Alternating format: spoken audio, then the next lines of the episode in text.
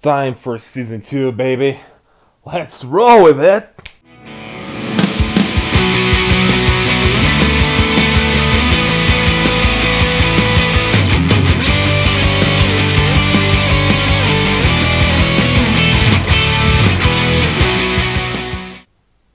Alô, mundo! Sejam mais que bem-vindos à segunda temporada do podcast Mundo da Bola Oval, sua fonte de notícias sobre futebol americano no Brasil e no mundo. Galera, como é bom estar de volta, né? Apesar que eu fiquei um tempinho aí longe de vocês que acompanhavam e deram uma forcinha pro projeto no passado. Mas agora eu pretendo retomar o ritmo, vou tentar pelo menos ser um pouquinho mais consistente com a produção dos episódios, né? Eu confesso que eu acabei perdendo um pouco do gás aí no último ano. As questões pessoais, eu também me engajei em, em outros projetos, né? Mas eu tenho que confessar que a saudade apertou e eu não tive como não voltar para uma coisa que me dá tanta alegria planejar e executar. E tendo dito isso, eu agradeço a tua presença aqui no nosso podcast. E se você ainda não me conhece, meu nome é Alexandre Ribeiro Miquelino, eu acompanho o futebol americano desde 2012, esse esporte aí que me laçou ainda quando eu tentei treinar pela primeira vez ali com a equipe que foi, tinha sido recém-fundada na minha universidade, o RETS, na Escola Politécnica da USP. Um pouco tempo depois eu conheci a NFL, eu me apaixonei pelo Pittsburgh Steelers e desde 2014 eu venho produzindo conteúdo aí sobre futebol americano seja no meu antigo blog, o The Catch, ou mais recentemente com esse podcast aqui que vocês estão ouvindo, que é o Mundo da Bola Oval. Motivado aí principalmente pela falta que a NFL faz aí nesses meses de intertemporada e o crescimento do interesse pelo esporte ao redor do mundo. Mas enfim, chega de falar sobre mim e vamos falar do que interessa, né? Bola oval voando o planeta fora, onde quer que seja. E como a gente está com uma nova temporada, a ideia é, é, é, mudar um pouquinho a abordagem dos temas, mas sem perder a essência que trouxe o podcast até aqui.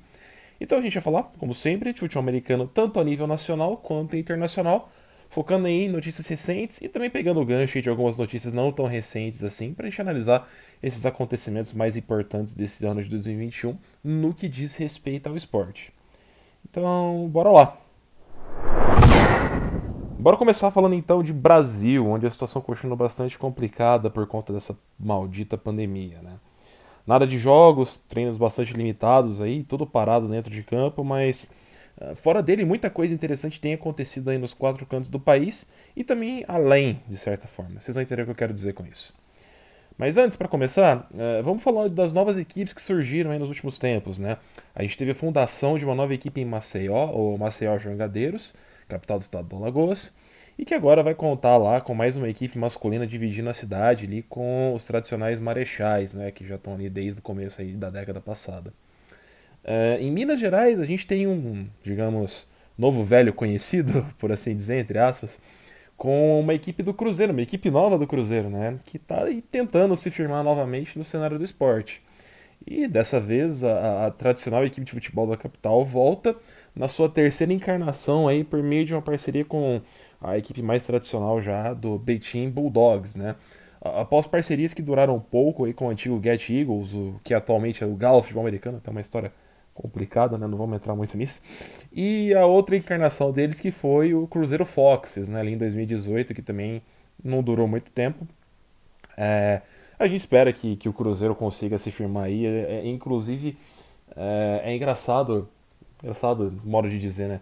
Como quando a gente compara é, o sucesso que o Atlético teve tendo um time de futebol americano com o time, com os times que o Cruzeiro teve e até hoje nunca conseguiu se firmar, né? Isso provavelmente tem a ver um pouco com a, a situação financeira com que o clube está, é, a organização e tudo mais. Mas a gente espera, né? O Cruzeiro é uma equipe tradicionalíssima no, no futebol de campo. A gente espera que volte ao seu devido lugar no futuro. Uh, e enquanto isso, agora saindo um pouco desse mundo de equipes novas, né? Uh, aqui no estado de São Paulo, a, a FEPAFA, é a Federação Paulista de Futebol Americano, e o governo do estado de São Paulo estão trabalhando juntos aí para que aconteça a construção do primeiro estádio dedicado à modalidade na região do Parque Ecológico do Tietê, que fica aqui na zona leste da capital paulista. Uh, no dia 12 do mês de março, foi liberado um termo de uso que concede a permissão para que essa federação possa utilizar um espaço no local para erguer esse futuro empreendimento. Planejado aí para ter dois campos, né? um menor para os jogos de flag football e o maior destinado aí aos jogos de tackle, full pads, que você quiser chamar. Uh, é uma grande conquista aí para o esporte a nível estadual e digamos até pra, a, nível de, de, Brasil, né? A gente ouve falar já há muitos anos é, que vai ter um estádio, que vai ser construído um estádio.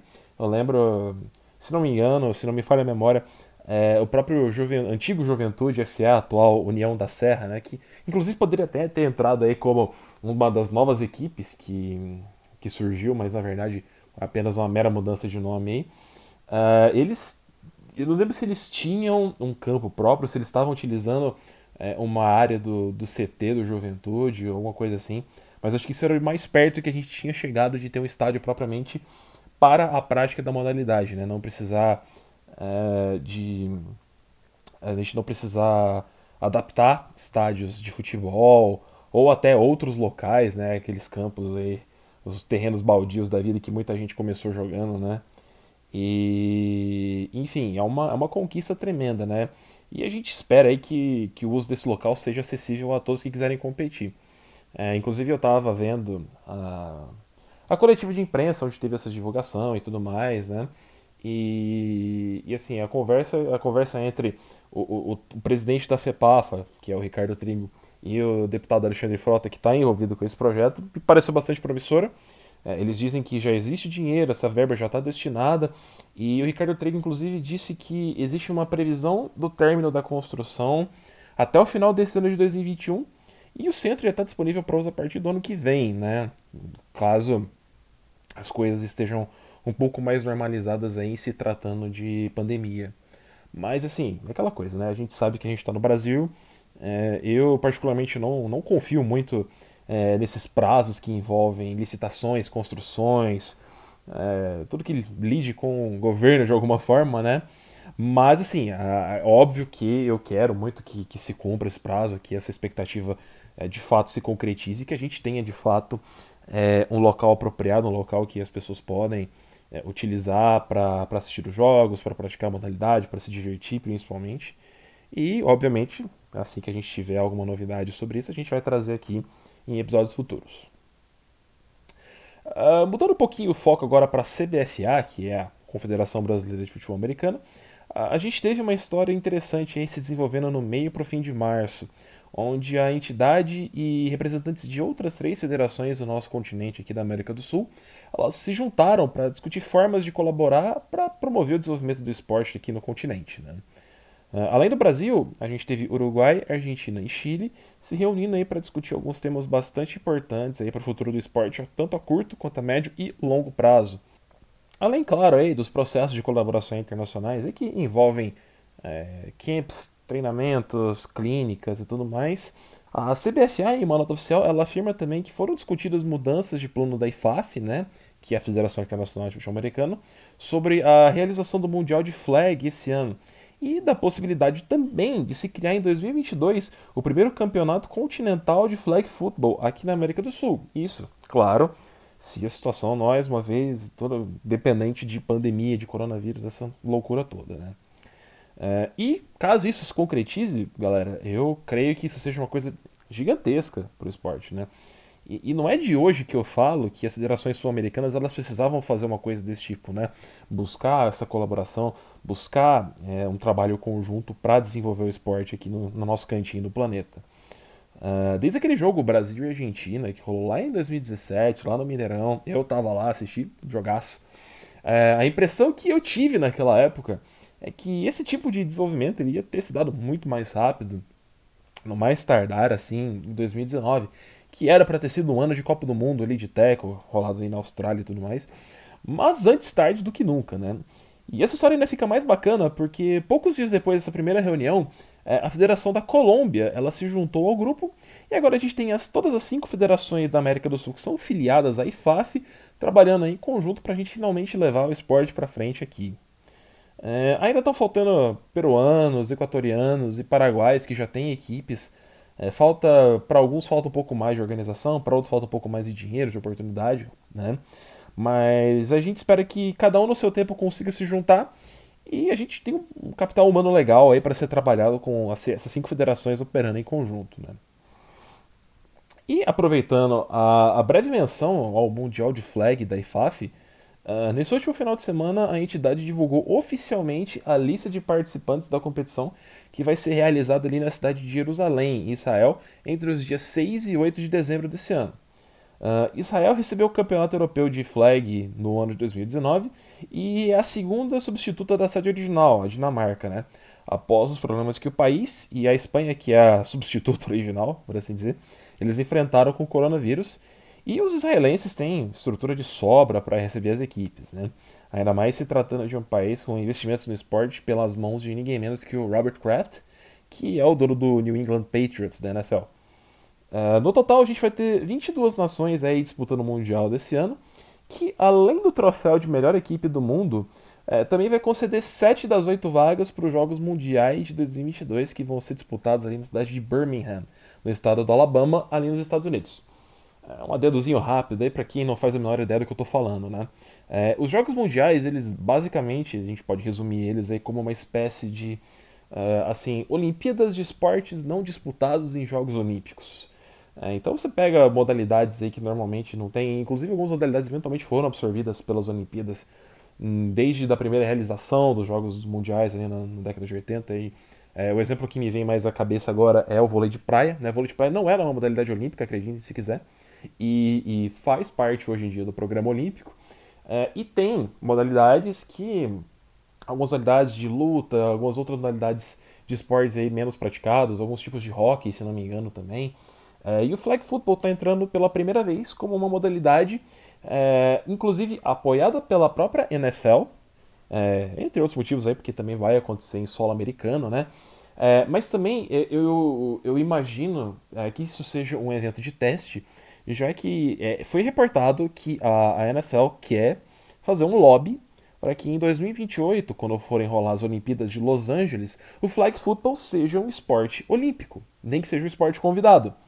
É, então, assim, a ideia seria ter um evento teste, é, de como se fosse uma Olimpíada, entre aspas, de verdade, é, para poder ver a viabilidade, ver se as pessoas têm interesse em assistir e se elas vão acompanhar é, ver o nível de jogo também, se já existem equipes. Eu creio que sim, eu creio que se você pegar as melhores equipes da Europa, se você pegar o Japão, até o Brasil, se você levar em conta aí a, a nossa seleção feminina, né, que já tem bastante experiência com flag football, eles podem conseguir essas vagas aí, entrar e fazer um belo espetáculo, né? Uh, e, enfim, é, feito esse adendo, feito esse asterisco, né, a gente pode voltar ao tema do Mundial. E as nações que devem disputar o Mundial são as seguintes, né? Na região das Américas, aí a gente tem Brasil, Canadá, Chile, Estados Unidos, México e Panamá, né? Dentre essas seis seleções aí, a gente obviamente sabe que os Estados Unidos domina tudo, inclusive tanto a seleção masculina quanto a feminina foram campeãs mundiais aí na última edição em 2018. Uh, ah, a gente tem da Ásia, representantes da Ásia, a gente tem Japão e Tailândia, né? Tailândia, uma surpresa. A gente já mencionou aqui em outros episódios, né? A Tailândia tem é, mais tradição de flag football nas modalidades do que qualquer outra dentro do, do universo de futebol americano. E claro, da Europa, né? A gente tem aí é, uma legião de equipes, né? A gente tem é, Alemanha, Áustria, Bielorrússia, Tchequia, ou República Tcheca, como você preferir chamar, uh, Dinamarca, Espanha, Finlândia, França, Grã-Bretanha, Israel, Itália, Suécia, Suíça e a seleção russa, que não vai representar a Rússia, né? eles estão sendo chamados de equipe neutra, time neutro. É, isso se dá ao fato de que a Rússia recentemente ela sofreu é, punições e sanções aí, é, vindas da, da, do CAS, né, a Corte Arbitral de Esporte, sobre a, problemas que a Rússia teve com casos de doping é, fomentados pelo próprio governo. Né? Então, teve esse escândalo alguns anos atrás, a Rússia é, acabou sendo proibida de, de participar de competições. É, a princípio, é, a, os atletas russos como um todo eles seriam banidos, mas eventualmente a punição foi relaxada um pouco, mas ainda assim eles não podem representar a Rússia, né? Então, por exemplo, nessa competição da IFAF, mesmo não sendo uma competição olímpica, mas é uma competição esportiva internacional, é, a Rússia não pode entrar como Rússia, então eles vão entrar como equipe neutra. Ah, na Olimpíada, nas Olimpíadas de Tóquio, a Rússia vai competir com a sigla, né, a sigla ROC, ROC, que é o Russian Olympic Committee, ou Comitê Olímpico da Rússia. É, inclusive, eles não podem nem tocar o próprio hino, né? Uma situação tanto quanto degradante, mas que é uma punição bastante válida, dadas as circunstâncias, né? É, e voltando, novamente, mais um asterisco, mais um parêntese aí. Voltando a falar de Mundial, resumidamente vai ser um europeuzão aí, glorificado com convidados, e que muito provavelmente vai ser dominado mais uma vez aí pelos americanos. Eu acho que a, a gente meio que sabe, né, que não adianta competir com quem inventou o esporte, né? Diferente dos ingleses aí, que espalharam o esporte pelo mundo e hoje em dia não ganham muita coisa. A gente sabe que os americanos eles ainda dominam e vai ser assim por muito, muito tempo. É, é, mas acho que o Brasil tem boas chances aí de ser uma das equipes que vai galgar uma vaguinha aí nos Jogos Mundiais, né? Pelo menos do lado feminino. O Brasil, se não me engano, ficou em sexto e sétimo no, no último Mundial, né?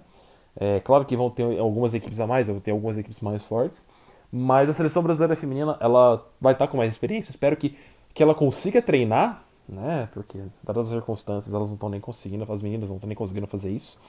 Mas eu acredito que a seleção brasileira consegue ficar assim entre as oito melhores, pelo menos a seleção feminina. É, e por que eu tô falando seleção feminina? Porque se você acompanha um pouquinho mais o mundo do flag, é, se você é, teve também presente até na entrevista que eu fiz com a, a queridíssima Fernanda Peçanha, beijo Fernanda, é, a Fernanda que já esteve envolvida aí com seleção de flag e tudo mais, ela naquela entrevista em outros momentos a gente falou né, que a seleção de flag masculina, ela é uma, uma iniciativa bem mais recente, né?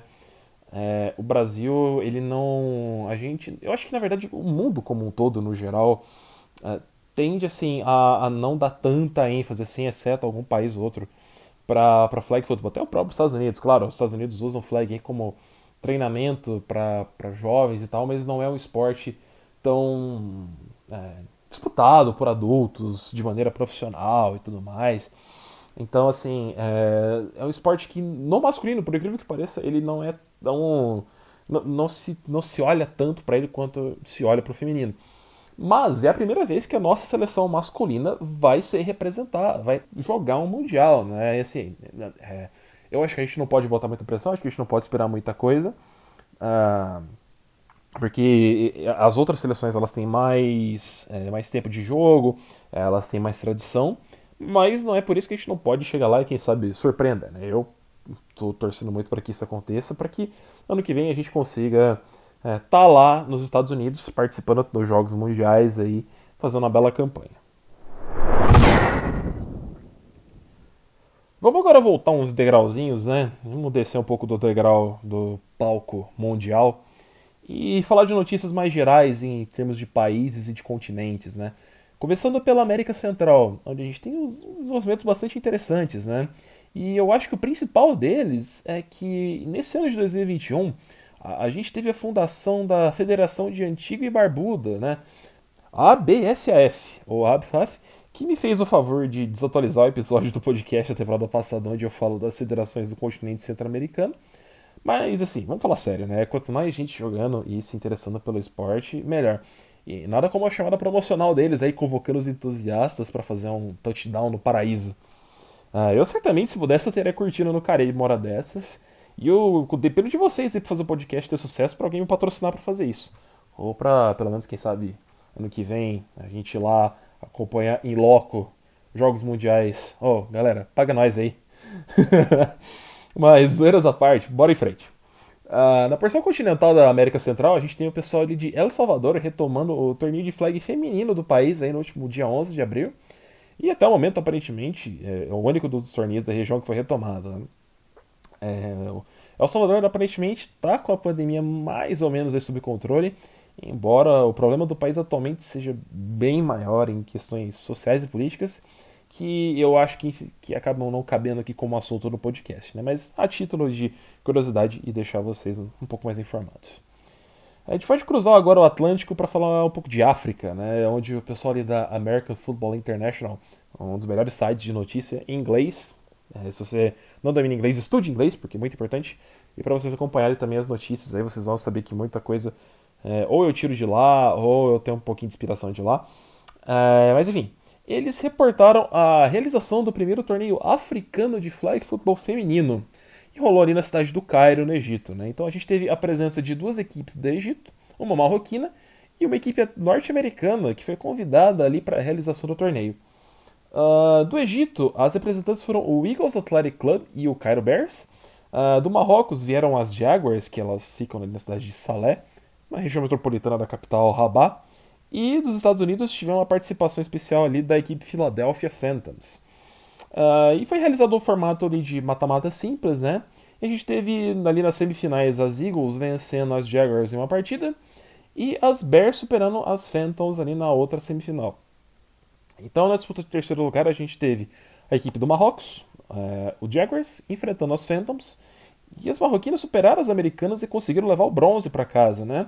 Enquanto que as Eagles levaram o ouro ao vencer o Bears pelo apertado placar de 33 a 30.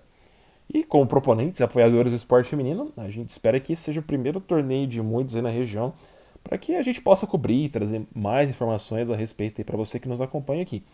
E infelizmente, por hora, é isso que a gente tem para reportar ali dos nossos irmãos africanos no momento.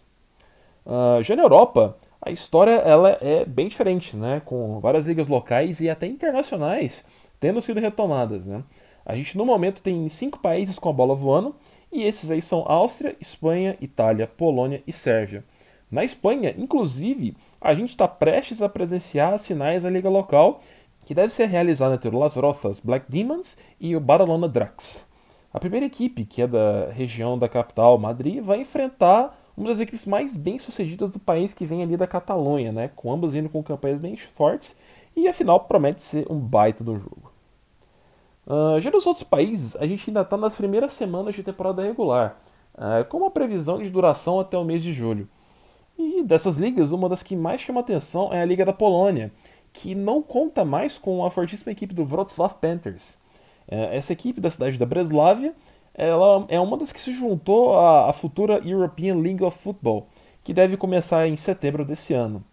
É, e conta com uma maioria de equipes da Alemanha, é, os já mencionados Panthers e o Barcelona Dragons. E essa liga diz que pretende profissionalizar o esporte na Europa e até mesmo tentar, entre aspas, superar a glória dos dias de NFL Europe. Né? Uh, enquanto isso, dentre as já existentes ligas internacionais, a gente vai ter a continuação da CEFL, a Central European Football League, que estava marcada para ser iniciada no dia 15 de maio, né? E devido a restrições de viagens internacionais e problemas com a pandemia, é, o formato da liga teve que ser mudado e até mesmo uma equipe teve que ser convidada para fechar oito participantes, né? Então vão ser realizados apenas jogos de ida em um mata-mata com oito equipes, e a gente sabe que os confrontos das quartas vão ser os seguintes vai ter o Vienna Vikings da Áustria contra o Kragujevac Wildboards da Sérvia. É, os também austríacos do Raiders Tirol vão enfrentar os italianos do Milano Siemens, baita jogo. É, os alemães, os Schwäbisch Hall Unicorns, vão enfrentar o Karlstad Crusaders, outro que promete ser um jogaço. E o Calanda Broncos da Suíça vai enfrentar o convidado Fehervar Throners da Hungria. E na Europa a gente tem alguns países aí que tem ligas que devem começar um pouco mais tarde esse ano, enquanto tem países que vão decidir se vão ou não ter suas temporadas esse ano, né, dependendo de como estiverem as suas respectivas situações aí a respeito da pandemia. Uh, no entanto, algumas nações, como a França, já cancelaram suas temporadas. E infelizmente vai ser mais um ano perdido para clubes e jogadores. Né? É, da Ásia, a gente infelizmente não tem grandes notícias significativas. Né? As principais competições, que são as ligas da China e do Japão, estão em seus períodos de intertemporada, né? É, e a única coisa que a gente sabe no momento é que no Japão é, os jogos de pré-temporada, que eles chamam de jogos de primavera, eles foram cancelados e tudo leva a crer que o formato da liga esse ano deve ser parecido com o do ano passado, com menos equipes participantes, menos jogos e um caminho mais curto ali até o, o bowl deles. Uh, na Oceania, a situação é um tanto quanto parecida na Nova Zelândia, é, que também está no seu período de intertemporada. E já a Austrália voltou a realizar os, os, os seus campeonatos estaduais, por assim dizer. É, sim, a Austrália também tem estados, assim como no Brasil, funciona um pouquinho diferente, mas em essência são estados. Uh, e é o país onde por hora as coisas estão um pouco mais normalizadas, né? A gente sabe que a Austrália foi modelo no, no, combate ao corona, é, então podendo fazer tudo de novo, quem dera a gente pudesse estar assim aqui também. É, e a gente fica na torcida para que em 2023 as coisas todas já tenham voltado ao normal e que a Austrália consiga realizar a Copa do Mundo e que a gente possa estar lá também para cobrir isso, né? Seria, imagina, putz, imagina estar lá em loco, novamente, cobrindo. Então, galera, como eu falei, paga nós. Paga nós, por favor. Bom, então a gente já falou bastante sobre ao redor do mundo, mas nada de América do Norte ainda. E isso foi de propósito, obviamente. Mas calma que o momento é agora, né? Uh, é, Para começo de conversa, as ligas do México em 2021 elas todas foram canceladas em razão da pandemia, enquanto que nos Estados Unidos e no Canadá a previsão é que tudo esteja aí na normalidade para ocorrer nesse ano de 2021.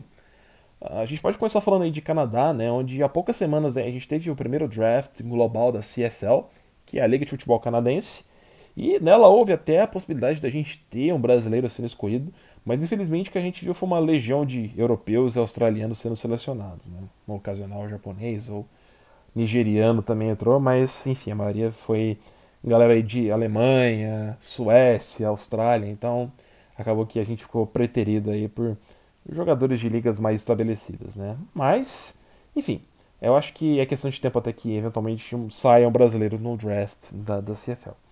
Mas a gente tem uma, uma, excelente notícia de que o jogador Ryan David, ou Ryan Davi, não sei, Ryan David Gomes, ele nascido americano, mas ele foi criado em terras brasileiras, ele é filho de brasileiros, né? É, ele assinou um contrato como free agent e provavelmente vai ter uma chance de atuar pelo Ottawa Red Blacks, é o time da capital, é, após ter tido sucesso aí como linebacker pelo Galafia, que é, como já falei, a equipe de futebol americano do Atlético Mineiro, e também pela equipe universitária, a UDLAP, né, a Universidade de las Américas Puebla, é, no México, e os Aztecas, né. E o jovem brasileiro segue agora aí rumo a um novo desafio em terras canadenses. Desejamos toda a sorte do mundo, a gente espera que ele arrebente lá, que ele jogue pra caramba.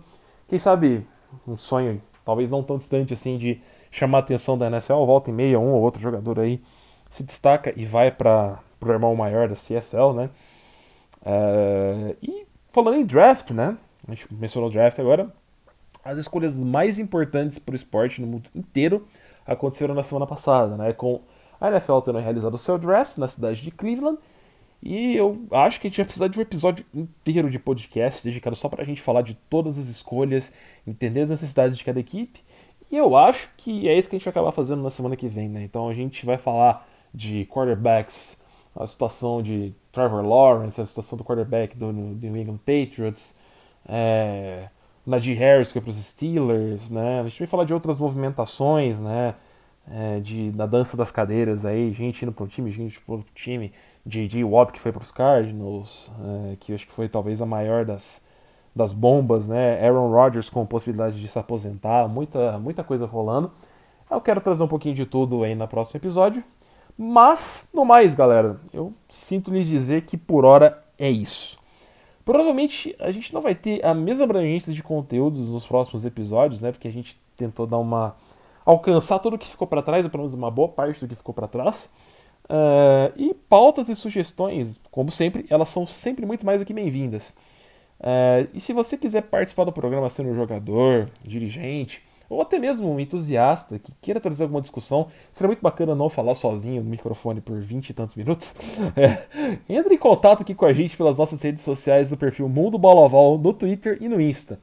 E lembrando que agora a gente também está no YouTube, dê aquele apoio de sempre com o joinha se inscrevendo no canal se você já não tiver feito isso ainda. Se você não estiver ouvindo pelo YouTube, agora a gente tem no YouTube também. Procure aí Mundo da Bola Oval no YouTube. É, eu vou tentar deixar um link na descrição do Spotify, dos, dos podcasts e tudo mais. Se você puder entrar lá e acessar, dar aquele apoio, eu agradeço bastante.